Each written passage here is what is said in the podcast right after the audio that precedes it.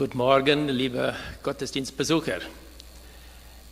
Ich nehme das als Vorrecht, dass ich darf hier Gottes Wort verkündigen und mein Gebet, dass Gott mag die Botschaft klar und deutlich, dass wir hören seine Stimme. Ja, heute ist der 31. Dezember. Heute Abend und morgen werden wir feiern. Wieso? Denken wir mit Freude an alles, was uns geschehen ist im vergangenen Jahr, in 23 meine ich. Oder denken wir an das, was uns kommt im neuen Jahr. Bestimmt gibt es einige, die dieselbe Jahr am liebsten vergessen wollen, weil es so viele schwere Situationen und Verluste gab. Können wir hoffnungsvoll ins kommende Jahr schauen? Trotz vieler Unsicherheit und Verlusten. Heute nehmen wir Zeit, um Rückblick auf das vergangene Jahr zu machen und über das kommende Jahr Gedanken zu machen. Wie ich schon gesagt habe, ich habe Jakobus 4, 13 bis 17 als Haupttext für meine Predigt gewählt. So fängt es an, in Vers 13. Oder, ja, nun zu euch, die mit großen Worten ankündigen. Heute oder morgen wollen wir in diese oder jene Stadt reisen. Wir wollen dort ein Jahr bleiben, gute Geschäfte machen und viel Geld verdienen. Ja, Jakobus will uns ermahnen und warnen. Es ist nicht, er ist nicht gegen Planungen oder Geschäfte, aber er spricht gegen eine arrogante, gottlose Haltung. Es ist eine Warnung vor Selbstsicherheit, wenn man meint, alles im Griff zu haben und selber zu bestimmen. Der Begriff strategische Planung ist uns bekannt. Unsere kooperativen Assoziationen brauchen dieses Instrument, um Richtungen für ihre Aktivitäten zu geben, aber auch in ihre Aktivitäten zu bewerten. Ich stimme darüber ein. Denn dann durch die strategische Planungen wurde Werte mit aufgeschrieben, die Orientierung für ihre Durchführung geben, wie zum Beispiel Solidarität, Vertrauen, Loyalität, Integrität und Verantwortung. Diese gründen sich auf unsere Glauben und Ehrfurcht vor Gott. Jakobus zeigt uns, ein, uns biblische Werte, die uns helfen, einen Rückblick auf das vergangene Jahr zu werfen und ein Vorschau auf das kommende Jahr zu machen. Die Hauptfrage ist es, mit welcher Werte oder welcher Denkweise begutachte ich mein Leben und mache Zukunftspläne. Die Botschaft des Jakobusbriefs ist für uns heute Morgen gleichermaßen eine Ermahnung als auch eine Ermutigung. Machen wir Rückschau auf 2023 mit Demut und Dankbarkeit schauen wir in der Zukunft mit Vertrauen und Hoffnung. Jakobus, der Autor des Briefes, war der Bruder Jesu. Er war Gemeindeleiter in Jerusalem. Sein Brief wurde an den zwölf Stämmen Israels geschrieben, die über die ganze Welt zerstreut lebten. Er dachte hauptsächlich an jüdische Christen, die wegen der Verfolgung zerstreut waren. Jakobus als Seelsorger will Christen ermutigen und zurechtweisen. Seine Absicht ist es,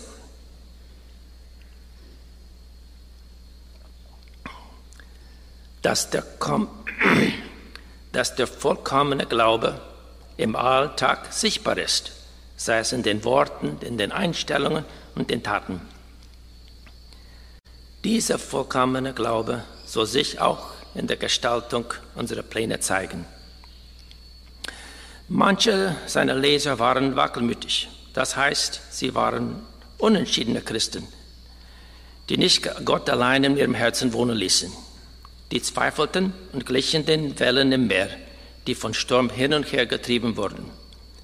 Für sie war es nicht klar, dass Feindschaft mit der Welt, Freundschaft mit der Welt, Feindschaft mit Gott bedeutete. Ich möchte, dass wir zuerst eine Rückschau von diesem Jahr am Hand am Hand folgende Werte des Jakobusbriefes machen.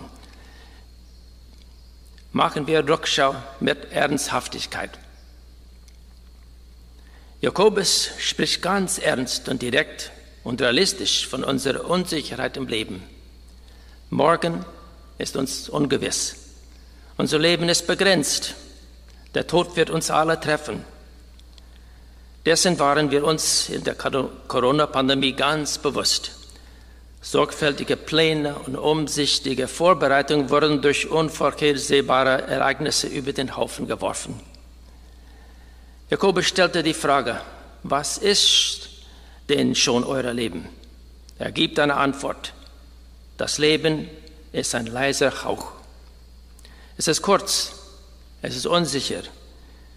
Eine Krankheit, ein tragischer Unfall oder die Wiederkunft Jesus können unser Leben zu Ende bringen. Der Psalmist gibt uns dieselbe Antwort. Wie steht in Psalm 39, wie begrenzt ist das Leben, das du mir gegeben hast. Ein Nix ist, das, ist es in deinem Augen. Jeder Mensch, selbst der Stärkste, ist nur ein Hauch, der vergeht. Wir sind abhängig von Gottes Handeln und haben es nötig, ihm zu vertrauen. Deswegen kann unsere Stärke, Zukunftspläne zu machen, uns eine Falle sein. Wir verfallen in Hochmut. Jakobus schreibt, Gott widersetzt den Hoffärtigen, aber den Demutigen gibt er Gnade. Dieser Bibeltext ist besonders für mich und für andere ältere Leute geschrieben. Wir müssen mit diesem Thema von Unsicherheit und Tod auseinandersetzen. Es kommt uns näher. Dieser Text ist nicht nur für uns deutsch sprechende Mennoniten da. Es spricht auch den Indianer an. Evencio Fröse, ein Bibelübersetzer von Campo Largo, wählte gerade diesen Text für ein Morgenandacht und sprach von der Unsicherheit, mit der sie leben, sei es Krankheiten, Unfälle und Tod. Viele von euch wurden davon in diesem Jahr getroffen. Ein Rückschau auf Todesfälle ermahnt uns nüchtern und besinnlich zu sein. Machen wir eine Rückschau mit Ehrlichkeit und Integrität. Ein Rückschau fordert uns zu unterscheiden zwischen Wollen, Wissen und Tun. Jakobus zitierte, was einige gesagt haben. Wir wollen dorthin reisen. Wenn wir Rückschau machen, müssen wir ehrlich sein mit uns selbst. Manche machen große Pläne aber sind nicht dazu gekommen, sie durchzuführen, weil sie unsicher sind, zögern oder auf die lange Bange schieben. Um Pläne durchzuführen, brauchen wir Mut zur Durchführung. Ich wollte einen Traktor für unsere Stanze kaufen, aber dazu brauchte ich gute Beratung und günstige Angebote und den Mut, es zu wagen. Doch bisher habe ich das noch nicht gemacht. Die meisten Entscheidungen, die wir machen müssen, haben auch eine moralische Komponente. Die Entscheidung muss mit unserem Gewissen vereinbar sein. In Vers 17 sagt es, wer Gelegenheit hat, Gutes zu tun und tut es trotzdem nicht, der wird vor Gott schuldig. Wir sind verantwortlich auf unsere Gewissen gegenüber. Da fordert uns auf, ehrlich zu sein und integer zu sein. Das bedeutet, dass meine Taten mit meinem Gewissen im Einklang sind, mit meinen moralischen Maßstäben. Zum Beispiel, weil ich ein Christus-Nachfolger bin, bin ich ehrlich im Abgabenbüro. Wir brauchen Ehrlichkeit und Weisheit, um negative Einflüsse in unser Leben zu erkennen. Welche Prägung hat diese Welt auf uns in diesem Jahr gehabt? Bin ich dem Materialismus verfallen die Welt denkt nur an diesseits statt jenseits. Habe ich Schätze im Himmel in diesem Jahr gesammelt? Rückschau halten mit Ehrlichkeit bedeutet, meine Fehler und Schwachheiten zu erkennen. Dazu kommen wir zum folgenden Wert, Demut. Machen wir Rückschau mit Demut. Jakobus schreibt folgendes in Kapitel 5, bekennt einander eure Sünde und betet füreinander damit er geheilt werden. Kapitel 4 spricht ganz klar von Stolz und Überheblichkeit. Hochmut ist eine Gefahr für uns, wenn wir meinen, alles abgesichert zu haben. Jesus selbst erzählte das Gleichnis von dem reichen Kornbauer. Der reiche Gutbesitzer hat eine besondere gute Ernte. Er überlegt, was er tun wird. Und so steht es geschrieben, ich habe für lange Zeit ausgesorgt. Jetzt lasse ich es mir gut gehen. Ich will gut essen und trinken und mein Leben genießen. Gott nannte ihn ein Narr und kündigte, dass er noch in dieser Nacht sterben würde. Er würde mit leeren Händen vor Gott stehen. Sich selbst rühmen ist Sünde. Selbstständigkeit sein ist gut, wenn wir verantwortlich handeln und uns in erster Linie Gott gegenüber verantwortlich sehen. Selbstgefälligkeit gehört zu Wesen dieser Welt. Zum Beispiel, wenn wir sagen, ich schmeiß das schon allein. Johannes spricht von Hochmut des Lebens und meint damit ein Prahlen mit Wohlstand und Macht. Wir Mennoniten werden oft als ein demutiges Volk angesehen. War das unsere Haltung in diesem Jahr? Oder müssen wir das als Sünde bekennen? Jetzt ist die Gelegenheit. Demutig müssen wir sagen, dass das Leben ein Geschenk ist.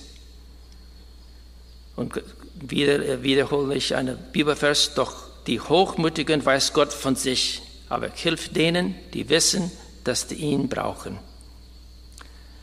Unser Demut führt uns zu folgenden Werte Dankbarkeit. Machen wir Rückschau mit Dankbarkeit.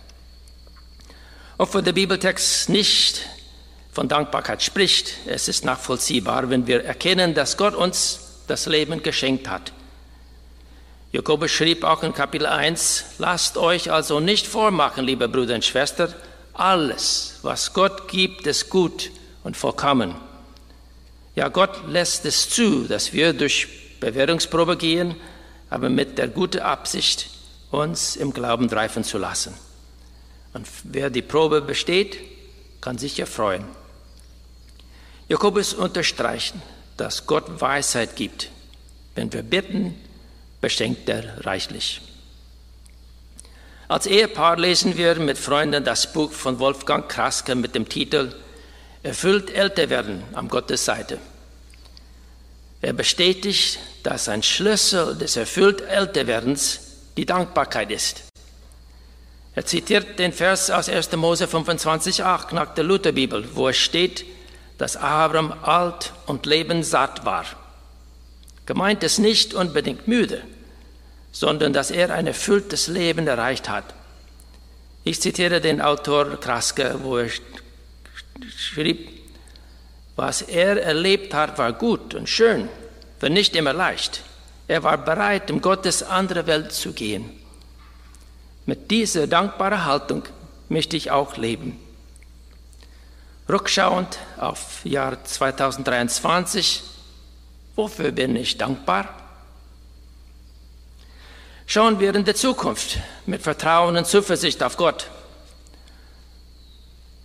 Mein erster Eindruck von Jakobus Worten, Vers 15, erscheinen erschreckend. Wenn der Herr will und wir leben, dieses Sprichwort ist als das jakobäische Vorbehalt bekannt. Wir haben schon seine Ermahnung gehört. Aber es kann als, als eine Ermutigung verstanden werden. Der Herr will uns Leben schenken und hat es schon. Sein Geschenk schließt beides ein. Das Diesseits hier auf Erde und das Jenseits in der Ewigkeit. Und so steht er in Kapitel 1 geschrieben, es war seine Wille, dass er uns durch das Wort der Wahrheit, durch die rettende Botschaft neues Leben geschenkt hat. So sind wir der Anfang einer neuen Schöpfung geworden. Gott will unser Freund sein. Leidenschaftlich wünscht er sich, dass sein Geist in uns wohnt und dass wir ihm ganz gehören. Er gibt reichliche Gnade. Gott ist würdig, unser Vertrauen zu bekommen. Er gibt nicht nur Leben, sondern auch Lebensweisheit und Lebenserfüllung und ewiges Leben in Jenseits. Das Wort wenn stellt eine Bedingung. Gott will, dass wir uns ihm unterordnen und vertrauen, weil er die Zukunft in seiner Hand hält. Durch ihn können wir mit Zuversicht, in der Zukunft schauen. Deswegen Gott lädt uns ein, uns ganz auf ihn zu verlassen. Und so möchte ich zitieren Sprüche 3, 5 und 6, wo steht, lass dich nicht auf deine eigene Urteilskraft, sondern vertraue voll und ganz auf den Herrn. Denke bei jedem Schritt an ihn. Er zeigt dir den richtigen Weg und krönt dein Handel mit Erfolg. Zuversicht in Gott haben nimmt nicht die Spannungen weg zwischen Gottes Souveränität und unserer Verantwortung. So steht es in Sprüche 16, 9. Der Mensch plant seinen Weg, aber der Kerl lenkt seine Schritte. Wir müssen Entscheidungen treffen, aber wir sollen sie in der Verantwortung vor Gott treffen. Zum Beispiel Paulus machte Reisepläne, aber unterordnete sich Gott in alle seine Pläne. Als er sich von der Gemeinde in Epheser verabschiedete, sagte er, wenn Gott es will, werde ich später wiederkommen. Die Fortschritte, die wir gegenwärtig im Chaco erfahren, sind Folgen unserer evangelischen Glauben. Wenn wir vertrauen und nach seinem Willen handeln, schenkt Gott Gelingen und Zuversicht. Jakobus verdammt nicht das Geschäfte machen und Gewinn erzielen, wenn dieses unter Gottes Leitung geschieht. Schauen wir in der Zukunft mit Hoffnung. Jakobus hat ein ganz anderes Verständnis für Zeit. Er war überzeugt, dass Jesus in seiner Lebenszeit wiederkommen würde. Jakobus dachte endzeitlich, das heißt, dass er schon in den letzten Tagen lebte. Deswegen schrieb er an den Reichen in Vers 3, Kapitel 5, Warum seid ihr so kurz vor dem Ende dieser Welt nur auf Reichtum ausgewiesen? Für Jakobus war es klar, dass Jesus irgendwann kommen könnte. Aber das sah er nicht als eine Bedrohung an, sondern als eine Ermutigung, für Jesus zu leben. Jesu Wiederkunft soll uns trösten und Hoffnung geben für jetzt und für das kommende Jahr. Für Jakobus waren die Christen Erben des Reiches, Erstlinge seiner Kreaturen. Jesus Herrschaft hat schon angefangen, aber war noch nicht vollendet. Er lebt in dieser Hoffnung, dass Jesus wiederkommt und sein Werk vollenden wird. Obwohl seine Worte ernüchternd sind, hat er Hoffnung. Die Welt denkt nur an diesseits. Meine Stanzia, mein Urlaub, mein Haus. Aber als Christen mit dem Bewusstsein, dass dieses alles vergänglich ist, können wir uns auf die wahre Zukunft das ewige Leben mit dem Siegeskranz in der Gegenwart freuen. Diese sichere und erfreuliche Zukunft gibt uns Mut in unserer Gegenwart. Wir leben als Gläubigen mit Blick auf den Himmel, während wir unsere Verantwortung um uns herum wahrnehmen. Diese Hoffnung besteht nicht auf ein langes irdisches Leben, sondern darin, eine Ewigkeit mit Gott zu verbringen. Die Bibel legt Gewicht nicht auf eine lange Zeitspanne, sondern auf Momente, wo Gott am Werk in der Geschichte war. Es heißt in Griechisch Kairos. Für Gott sind nicht die Anzahl von Jahren meines Lebens wichtig, sondern die Qualität des Lebens, besonders in der Beziehung zu ihm. Was will Gott durch uns im kommenden Jahr erreichen? An welche Momente Gottes erwarten, erwarten wir? Kann es sein, dass meine Kinder, Großkinder oder Arbeitskollegen zum Glauben geführt werden? Werden viele Kinder und Jugendliche die Gelegenheit bekommen, eine christliche Erziehung durch unser Gutenberg-Schulprojekt zu erhalten? Schauen wir in der Zukunft mit Hoffnung? Schauen wir in der Zukunft mit Mut und Geduld? Wir sind nicht nur diesseits denkende Menschen, aber auch ungeduldige Menschen. Wir wollen sofort alles haben. Und so Jakobus schrieb in Kapitel 5, so seid nun geduldig, liebe Brüder, bis auf den Tag, da der Herr kommt. Um unsere Träume zu realisieren, verlangt es Durchhaltevermögen. Wichtig ist es, dass wir nicht passive Christen sind, sondern mutige Täter des Wortes. Jakobus betont sehr die praktische Auswirkung unserer Glauben. Das Wissen und das Wollen sollen in Taten münden. Echter, vollkommener Glauben zeigt sich auf aller Ebene in unseren Erkenntnisse, in unserer Hingabe und unsere Taten. Wenn wir Gelegenheit haben, Gutes zu tun, tun wir es. Folgen wir nicht das Beispiel von des dritten Knechtes, der nichts mit seinem Anvertrauten Funden machte. Leben wir wie Diener, die, auf, die darauf warten, dass ihr Herr zurückkommt. Zuletzt schauen wir in der Zukunft mit Weisheit. Wir brauchen Weisheit, um Gutes zu tun in, diesem, in dem Zeitraum, den Gott uns gibt. Wir brauchen Weisheit von Gott und dürfen es erbitten. Es gibt menschliche Weisheit, die die Wahrheit verdreht, um selbstsüchtige Wünsche zu erfüllen. Gottes Weisheit aber schafft Frieden und Gerechtigkeit. Gottes Weisheit zeigt sich zum Beispiel in Aufrichtigkeit, Freundlichkeit und Barmherzigkeit, um Gutes zu tun. Der Apostel Paulus schreibt in Epheser Kapitel 5, achtet also darauf, wie ihr lebt, nicht wie Unwissende, sondern wie weise Menschen. Nutzt die Zeit so gut wie ihr könnt, denn wir leben in einer schlimmen Zeit. Wer weise lebt, dient Gott. Jakobus gibt ein Beispiel davon. Der Weise besucht Waisen und Witwen in ihrer Trübsal. Er lässt sich nicht von gottlosen Treiben dieser Welt verführen. Er schafft Frieden. Er betet und bewegt andere zum Umkehr. Wir machten eine Rückschau auf das Jahr 2023 mit Ernsthaftigkeit, Ehrlichkeit, Integrität, Demut und Dankbarkeit.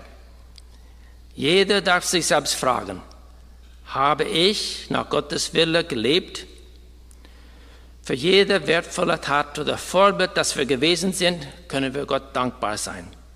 Wo wir schuldig sind, dürfen wir es demutig bekennen und Gottes Gnade erfahren. Wir haben auch in Zukunft geschaut, mit Vertrauen, Zuversicht, Hoffnung, Mut, Geduld und Weisheit. Aber auch hier darf jeder sich selbst fragen, Herr, was willst du? Was hast du mit meinem Leben vor? nehmen wir Zeit im Gebet und bitten wir, dass Gott uns konkrete Schritte zeigt und den Mut und die Zuversicht, es zu tun. Ich möchte jetzt meinem Gebet, äh, meinem Predigt mit einem Gebet abschließen. Nachher wird ein Lied geben. Halten legen wir unser Haupt. Himmlischen Vater, ich danke für diesen Bibeltext. Es sind erste ernste Worte, die uns denken an unsere Begrenztheit, dass unser Leben ist kurz, dass unser Leben hängt von dir ab. Aber denken wir gerade auch an, dass du uns Leben geschenkt hast, dass du gut zu uns bist. Deswegen wollen wir, wenn wir Rückschau auf die Vergangenheit, dankbar sein. Danke für alles Gutes, was du gegeben hast. Danke auch für die Proben, dadurch unser Glauben gestärkt wird. Helfe solche Leute, die immer noch durch Probe gehen, dass sie einen Durchblick finden, dass die deine Stimme hören und dass die können Hoffnung in dieser kommenden Jahr leben. Danke, Vater, für die Zukunft, du hast für uns vorbereitet. Wir wissen nicht, was kommt im kommenden Jahr, aber wir wissen, du hast eine Ewigkeit vorbereitet für uns. Und dafür danken wir und loben dir.